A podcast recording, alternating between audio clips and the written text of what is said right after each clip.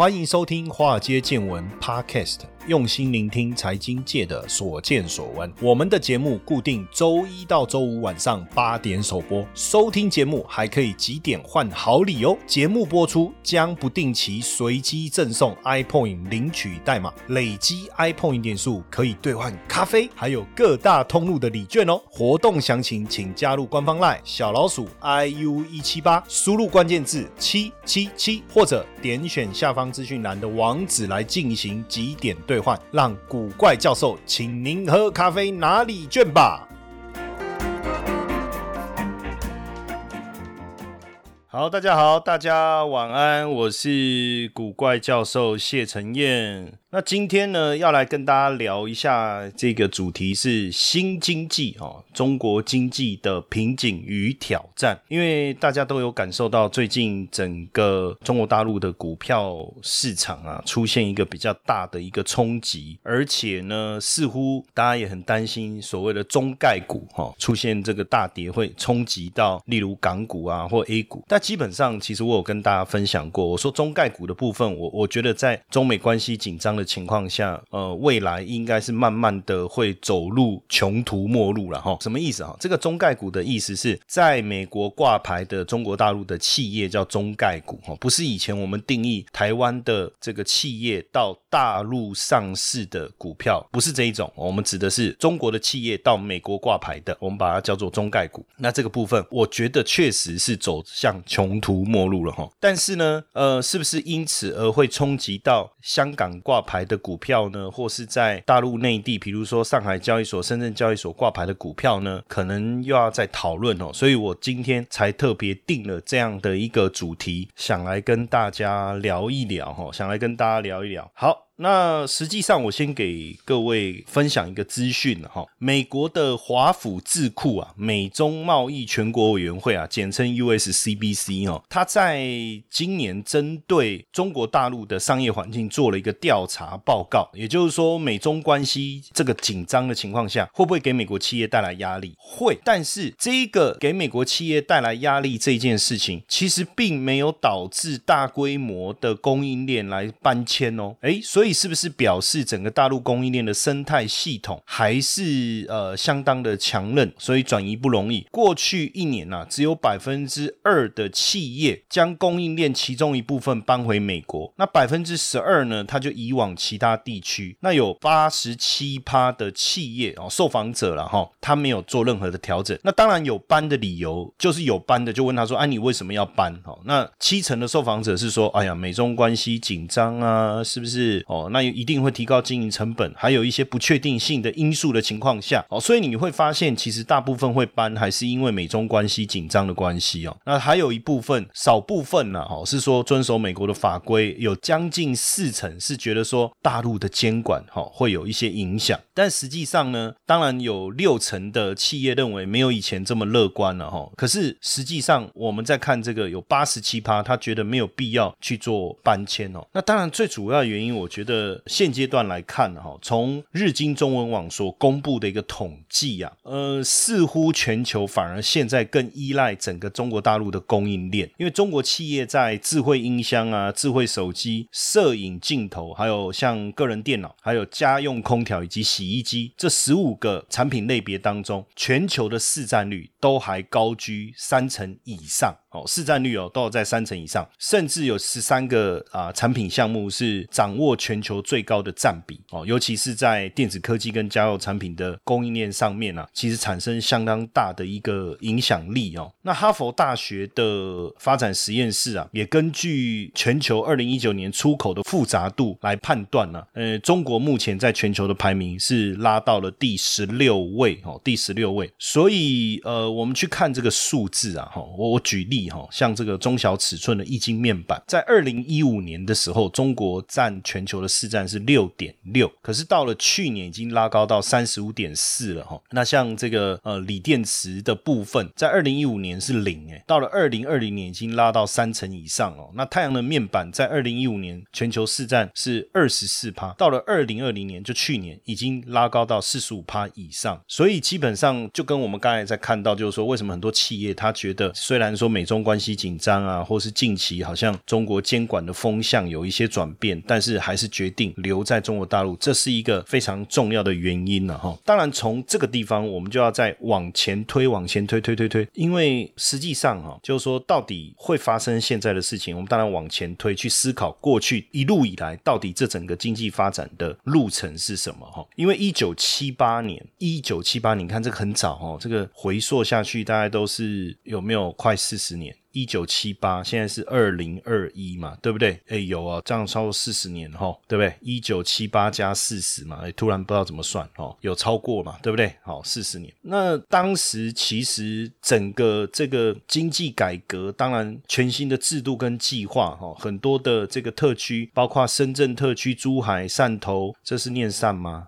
三点水加一个三，对不对？还有厦门这些经济特区，让经济整个三级跳，而这个三级跳的过程，就让整个中国突然串起来，变成现在全球第二大的一个经济体。在一九九零年开始开放了上海浦东。其实过去我在呃我去上海出差的时候，在很多年前了哈，二零一二年那个时候，呃，我就觉得说，哎，很特别，因为大家都说宁可什么，宁要浦西一张床，也不要浦东一间房。哎，可是我。觉得很奇怪，因为我们去的地方就是陆家嘴，也就是所谓的金融贸易区，也被称为中国版的华尔街。我说，哎，感受不出来啊。这个浦西、浦东，可是真的浦东还没有开发之前，因为浦西开发的比较快，就是黄浦江的另外一边，就是我们也呃这个外滩嘛。我不知道大家知不知道，去上海它有个外滩啊。如果你在外滩上面往另河河这个河的对岸另外一边看过去，就是浦东，这个东方明珠啦，什么还有这个金茂。大厦啦，这些就是那一边。可是过去那一边过一个江就叫乡下了。可是现在的上海浦东新区却是国际资产管理机构最主要的聚集地。这个区域既然有一百多座的高楼大厦，包含上海环球金融中心啊、金茂大厦啦、东方明珠等等重要性的一个地标。但是呢，说真的哈，当时大量涌进的外资，当然促成了中国经济的发展。可是随着中美之间贸易，冲突持续的升温，大家开始去思考要不要再往外，要不要离开这个地方，要不要出走。实际上，过去经济发展的过程中，土地、劳力跟能源一直是吸引外资投入非常重要的一个因素。但是在经济大幅度的发展过程中，这样的红利似乎不见了。其实，我觉得最有趣的，给我自己带来最大的感受是什么？就是人口。他们说：“哎，你看，如果在中国大陆，每一个人买一颗包子。”你看，就几个亿了。我那时候刚去那个上海的时候，第一次去的时候，我我我也感受到那种好像人口数的威力，你知道吗？甚至朋友在跟我聊天呐，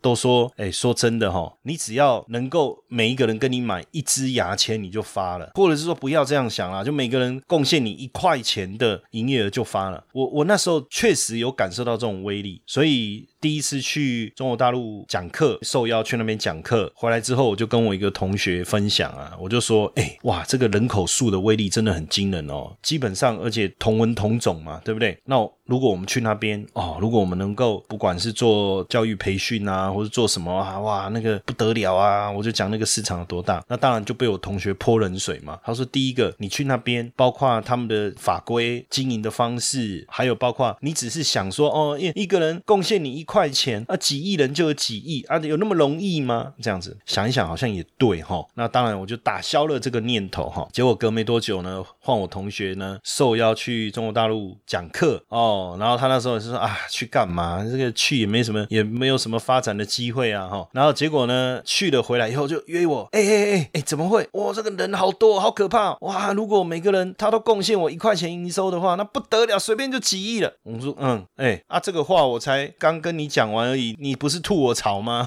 怎么你现在去完回来就态度都大转变？所以我相信。很多人刚进中国大陆的时候，一定会被这个庞大的人口数吸引，对不对？那会觉得说，哎，我只要抓住一个潜在的商机，我认真的发展，哎，从点变成线，线变成面，那还得了？可是现阶段在多重经济压力之下，可能民众花钱的意愿哦，当然如果降低，当然就会引发经济停滞哦，甚至失业，甚至啊通货膨胀的一个疑虑。再加上可能我们跑的是一线城市，我们所看到的这种好像是很敢花钱的状况，可能在二线、三线或者是四线城市是我们看不到的。那这个贫富不均的情况，似乎我们没有特别去深入的一个了解，甚至这个过去一胎化的政策也导致了中国大陆的人口往这个负成长迈进，所以我们也得去理解哈整个中国大陆经济发展的一个过程。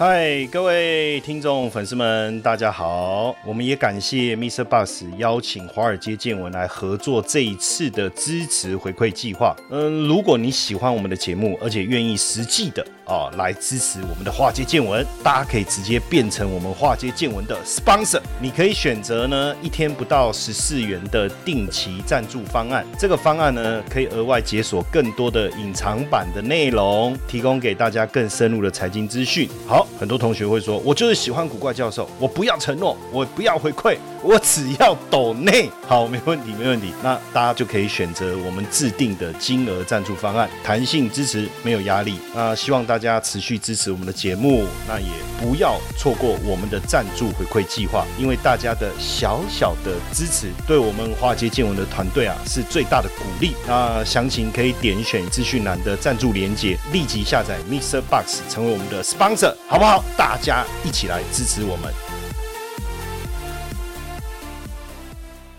二十世纪美国著名的一个学者啊，哈，叫做 Rostow，他把整个长期经济成长跟经济发展，他把它分成五个阶段来讨论哦。第一个阶段就是传统社会，哈，就可能我们所谓的农林渔牧的传统社会。再来就是在起飞前会有个过渡的时期，接着真的进入到经济起飞的一个阶段，好，接着开始迈向成熟，然后最后是大量消费的时代。那以我们台湾自己来看呢，我们在一九八零年就进入了迈。迈向成熟的阶段，当然这个当然是由经济学家他们来做这个阶段性的区分了哈，这个也不是我自己所划分的哈。那一九九七年踏入了大量消费时代哈，包括高级的百货公司有没有休闲娱乐的多样化，大家也开始重视你的生活品质等等。那当然中国大陆比我们慢差不多二十年，这个数字其实我是有感受，因为我当我去这个中国大陆的时候出差啦，或是演讲或是干嘛，他们总跟我说，他们觉得跟台湾的差距落后大概二十年。那在呃整个我我刚才讲改改革开放以后，哎，其实它就直接进入了所谓的起飞阶段哦，然后甚至变成三年一小变，五年一大改。整个过程就像我我在描述哦，就是我们从家用电话，然后进展到 B B 扣，然后到这个什么摩托罗拉，然后什么小海豚，然后折叠机，然后再进入到所谓的智慧型手机，有没有这样一步一步的？好像就是一个变化的过程。但是呢，中国大陆是直接就跳了，它没有什么 B B 扣，没有什么。折叠机，直接就跳到智慧型手机，就他们并没有经历过中间的那一段，或者是说它整个经济汰换的速度。非常非常的快。过去我们也确实看到中国大陆所谓的各种红利的优势，比如说我们讲地方资源啦，或者是世界工厂啦，把整个经济的发展撑起来。但是现在来看，似乎已经没有这样的一个现况。如果我们把一九七九年到二零一九年这四十年哦，我们仔细来做一个讨论的话，哈，你会发现说，在这四十年，他们实现了平均超过九趴的经济成长哦，这个成长的速度。是相当相当的惊人，可是从一九七九年开始，三十年过后，我们就发现经济成长的速度开始减缓了。从高度成长、中度成长，现在已经开始好像有这种低度成长的一个味道。为什么呢？很简单，实际上我们在看这四十年，我我我们的切割会从二零一一二年来切好了。在二零一二年以前，这个强劲的一个成长过程受到几个因素的影响，包含全球化的红利，对不对？一九七九年开放了。去跟这个全球接轨，当然这是全球化的一个红利。再来劳力的红利，一开始的时候，劳力跟土地相对的价格低廉的一个优势。再到改革红利，不断的改革生产力的释放，源源不断的出现。然后呢，到了另外一个红利是什么？叫透支红利。更简单的来讲，就是对环境、对生态、对资源或者是对弱势者权益的透支。所以其实你会发现哦，当然全球化的帮助已经越来越小了，对不对？因为大家刚开始全球化的时候一定是最有感的嘛，哈。但是慢慢的全球化的过程中，这个部分的效益会降低。但是劳力的红利，其实简单来讲，基本上已经开始大幅度的消失了，因为劳动的一个成本大幅度的提高，土地的一个成本不再像过去这么低廉。好，再来改革红利，但是现在的改革红利其实也慢慢的消失。那我我们刚才讲到的透支的红利，反而现在变成是透支的负债。为什么？就好比我们在讲对电商产业啦、对游戏产业啦等等，你对于消费者的这种，也我我我不能讲用霸凌两个字啊，应该是说资源的掌握度太集中，所以也开始产生了所谓透支负债。就是说，你过去在这个部分的投资，现在要做一些转变。所以，当然从二零一二年以后开始有了全面改革这样的一个政策面不断的出现。当然，加上这几年全球 COVID nineteen 的问题，国际局势的一个影响，还有美中关系的一个变化，也让二零一二年、二零一三年一直到今年为止，这个中国大陆的经济开始出现明显的下行，所以势必啊要开始有大幅度的一个改革，才能让整个经济的稳定或者是成长能够延续。但是大家都想知道哦，就是那未来中国大陆的经济。股市何去何从？这个也是所有在金融领域哦，不论是华尔街啦，还是说对投资有兴趣的任何的投资者，大家都关注的一个议题哈。因为呢，从 COVID nineteen 之后啊，本来大家认为是说经济增长的速度啊会加快，可是反而似乎没有大家想象的力道这么强。但是呢，我们也整理了一下整个国际间的一个看法哈，实际上从疫情。过后啊，整个中国工业生产的状况大致其实已经重返了正常的一个水准。虽然工业的利润啊还是很薄弱，但是这个失业率的一个状况哦，其实慢慢有控制下来。更重要的事情，其实是在产业发展方向啊，其实不论是云端啊、半导体啦，还是生物科技啦，哦，实际上都在加速发展改革当中。所以未来在“十四五”规划之下，实际上大家可能会期待另一。一个五年，其实，在讲这个的时候，我我我在跟大家分享的时候，突然之间又回想起一件很有趣的事情，就是呃，忘了是哪一年，不知道是二零一三还是一四，就有一年我受邀到广州去讲课，当地的一个非常大的一个券商哦，那邀请我去讲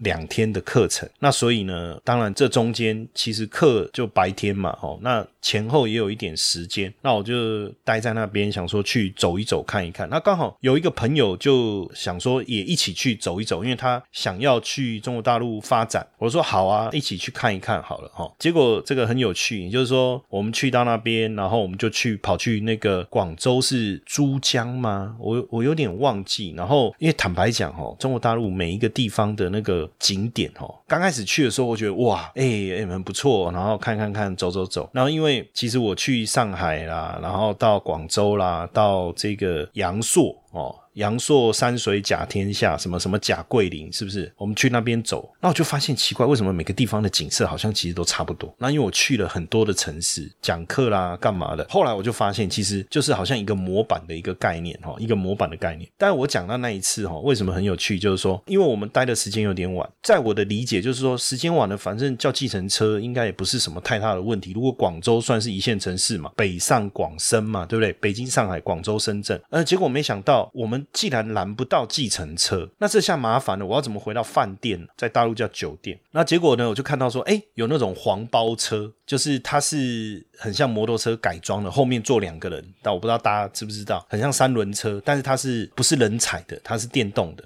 就是小引擎这样子，好，好，那我就想说，OK，我就把对方，我就说我要去呃某某酒店，这样，我说你知道位置吗？好，知道啊，没问题啊，OK，上来这样，好，那我跟我朋友我们就上去上去了，然后他就开始拼了命，然后我说说啊多少钱？他就说一百块，原本好像说五十块钱，就人民币五十块哈，然后我说好，因为我觉得我我的感觉是是不会很远，然后呢，我们他就开始啊开始拼，一直拼，一直冲冲冲冲，然后呢，简单来讲哈，就是假设以忠孝东路一段。到忠孝东路。五段这个距离哈，如果是一段到五段，他就一直骑，一直骑，骑骑骑，就把我们载到忠孝东路一段。那再到忠孝东路一段，我说啊，这是哪里？他说，哎，你不是说这个忠孝东路吗？啊，这个你的酒店应该就在这。我说不是，哎，奇怪。结果一看，他说靠，我都说是在另外一边呢。你要到忠孝东路五段，他完全方向完全给我弄反。那这时候怎么办？我说怎么办？他说那我还是载你过去啊。好，OK，好。然后结果他就忠孝东路就这样，咔，开始又继续飙哈。那飙一飙，他就既然上了高架桥，然后上了高架桥，又更可怕的事情是，我就问他说，我们这个车三轮车嘛，可以上高架桥吗？他说没问题，没问题，不用怕。哦，然后旁边都是车子，很快，好像啊啊,啊一台一台过去。我我跟我朋友就抓着那个三轮车，我们吓得要死，你知道吗？而且他还走那个我们讲一般讲内线就是更快速的嘛，对不对？然后本来我们两个很紧张，你知道吗？突然看到一台脚踏车逆向从我们前面骑过来，我们两个突然笑出来。为什么？哎，如果连脚踏车在高架桥上面都敢逆向，那我们三轮车在这边飙算什么？不过说真的哦，那个确实很危险啊。那时候我到了以后啊，其实对方。当然就又又坐地起价，说啊你害我闹啊什么，当然是他自己的问题，他就跟我要 double，那我就跟我朋友说啊算了给他，然后我就问他说啊那你不是说你知道，其实他们都是从乡下来，所以这个我我觉得在那几年给我的感受就是这种城乡差距很大的一个问题。当然这几年我不晓得，因为有一段时间没有去了哈，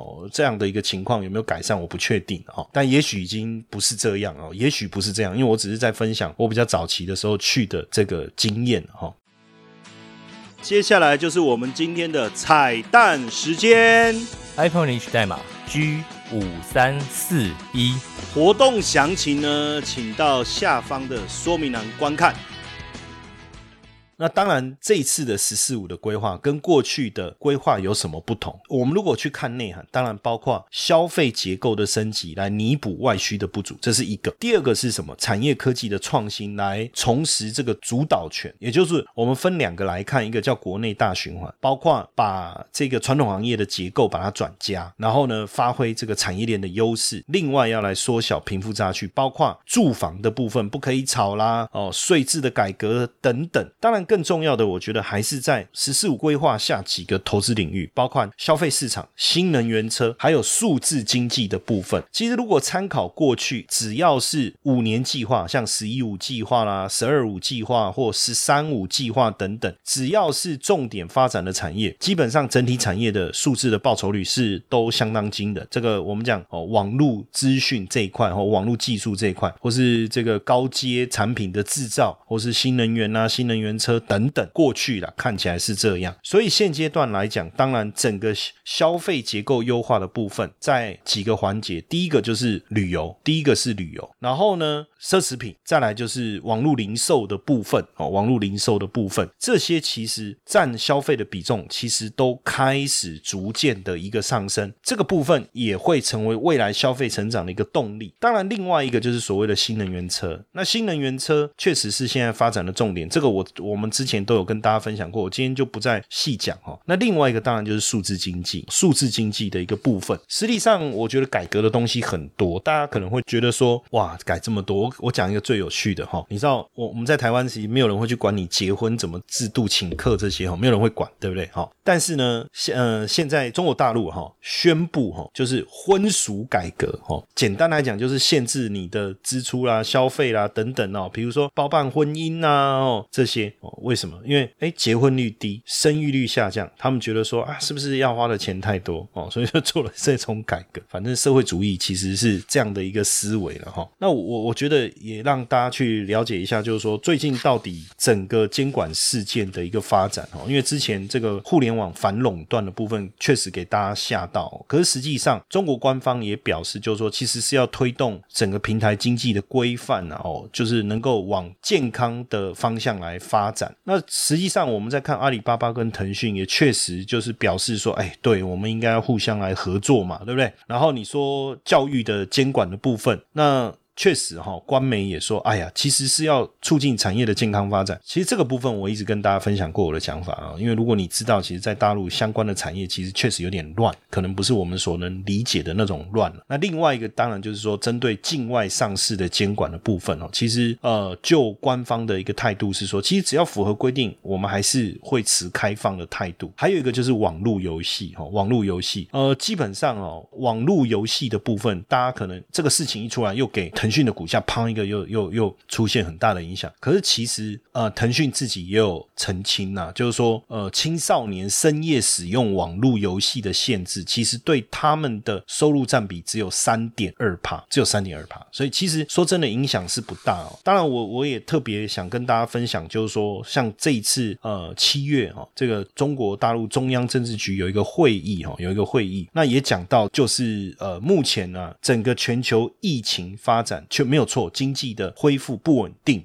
非常的不稳定，所以呃，未来当然希望能够去把整个产业复苏的政策做一个调整，甚至之精准的来支持中小企业。大家也知道，有时候这种政策一出来啊，什么呃烂尾楼啊，乱乱乱申请的一堆，怎么样精准的来支持中小企业？包括在经济的一个发展上，加速新能源汽车啦，完善这个境外上市监管啦，还有包括稳定房地产的一个发展等等哦。那另外呢，在民生工作上也希望达到双减跟三台，就是能够是不是有机会重新能够在在促进这一个呃人口红利哦？那现阶段当然我们所看到的，包括能源车的部分，比如说未来汽车、比亚迪、吉利汽车或是百度等等哦，百度等等。那未来汽车其实我们去看它的交付车辆营收成长的力道，其实是相当强的，累计的销售量是不断的成长。像比亚迪今年六月销售量的成长。就高达一百九十二帕，而且现阶段其实有一些政策还是比较良性的，比如说官方颁布的一个全民健身计划，哦，全民健身计划，那当然希望大家多运动嘛，对不对？所以像安踏体育，这个是中国最大的本土运动品牌，然后也收购了几个非常重要的品牌，像 Fila 哈，然后 Descenti 是不是这个念法我不知道对不对？然后这个像李宁，它是第二大。这个中国的本土运动品牌，然后也打入了第四代，现在也跟阿里云来做一些深度的合作，还有像深州国际是他们的这个龙龙头针织品的制造商，针织服装出口也达到出口规模的第一名啊。所以整体来看，我觉得就是说现阶段，当然整个政策的一个压力确实影响了一些新经济相关类股的一个表现，也影响了相关经济新经济指数的一个发展，出现比较大的一个修正，但。是我们从新经济这整个指数所做的产业配置来看，比如说占比超过四成是循环性消费，这个其实在景气上来、景气上来之后，其实循环性消费自然能会跟上整个景气的一个发展。然后再来就是通讯服务跟金融的部分，这个占比其实我们算了一下，就大概超过七成以上。当然以目前来看呢，新经济的成分股挂牌有八成是在香港，那两成在美国。那当然。大家会担心这个中概股的部分，就我们刚才在讲，但是其实很多的在美国挂牌的也被列入新经济成分股的股票，很多已经开始回香港上市，所以未来的影响，我相信是会慢慢的变小了哈。但因为呃，我觉得也过度的下跌，所以自然而然反弹的契机短期应该会有。但是我要跟大家讲哈，就是怎么开始，怎么结束，因为政策性的打压还是要看到政策性比较明显呃松绑的态度，自然而然股价就。会出现大幅的反弹，但是你也要了解哈，在香港挂牌的股票啊，没有涨跌幅的限制啊，所以有时候政策一出来，砰砰砰，很快的砰砰砰砰，它就往上飙涨，有时候要追也来不及。那所以呢，我我觉得还是，如果你投的是新经济相关的 ETF，还是一个布局的概念啊，哈，布局的概念。那另外当然就是说，呃，我觉得在操作上你怎么样去，我觉得很难精准的去抓到所谓的最低点，这个也是我一直没有办法跟大。家在操作上面去分享的，因为我自己都没有办法精准到抓到最低点。但是假设基本面未来整个产业发展长期来看是有机会的，那如果是这样的话，我我认为就是说受到政策面的影响，我认为也不至于把他们弄到死。如果不是这个态度，只是希望把整个产业的秩序，然后把产业的结构往健康化这个角度去发展，那其实呃，如果我们要单压个别的公司，我觉得风险是比较大的。那针对整个呃新经济这个产业发展的方向来讲，我倒觉得问题就不大了哈，因为毕竟真的有问题的公司，比如说像新经济的成分股，总共有这个五十只。如果我们以这个新经济相关的这种 ETF 来讲，那如果它真的有问题，其实它就被换掉了，它就被换掉了哦。所以我觉得就长线投资角度来看呢，往往在利空导致它这种利空又是来自于突发性的，但是并没有影响到它未来产业长期发展或是公司的经营的结构的话，我我倒觉得其实也不用太过担心，好不好？当然，我我希望说今天这样的一个内容帮助大家去了解，实际上快速发展的过程中有一些红利会消失，那有一些红利必须重新的建立，那怎么样正确的去看待这个区域它的整个股市的一个发展，可能呢也都是我们大家呃要一起学习的一个部分了哈，包括我在内，包括我在内，所以我们就大家一起来学习，一起加油，好不好？OK，谢谢大家的收听，晚安。你时常听到“财富自由”这四个字，却不知道实际上该如何达成吗？每天上下班规律作息，是不是已经觉得疲惫不堪了呢？常说投资理财很重要，但是该从哪里开始入门呢？比特币投资，相信大家都有听过，但是却不知道该从何开始。因此呢，我们开设了一门比特币新手变行家，听名字就知道你是新手，也适合上课。除了有完整的基础策略课程两百分钟，还有一百分钟的实战直播，每个月可以让大家在线上和老师一同练习。另外，古怪教授还额外提供学员免费申请十 USDT 的奖学金。这么完善的课程，你。你还在等什么？课程原价六千六，现在五折优惠，只要三千三！立刻加入官方 LINE 小老鼠 iu 一七八，输入关键字 BTC，取得课程优惠资讯，还送你免费的比特币教学懒人包。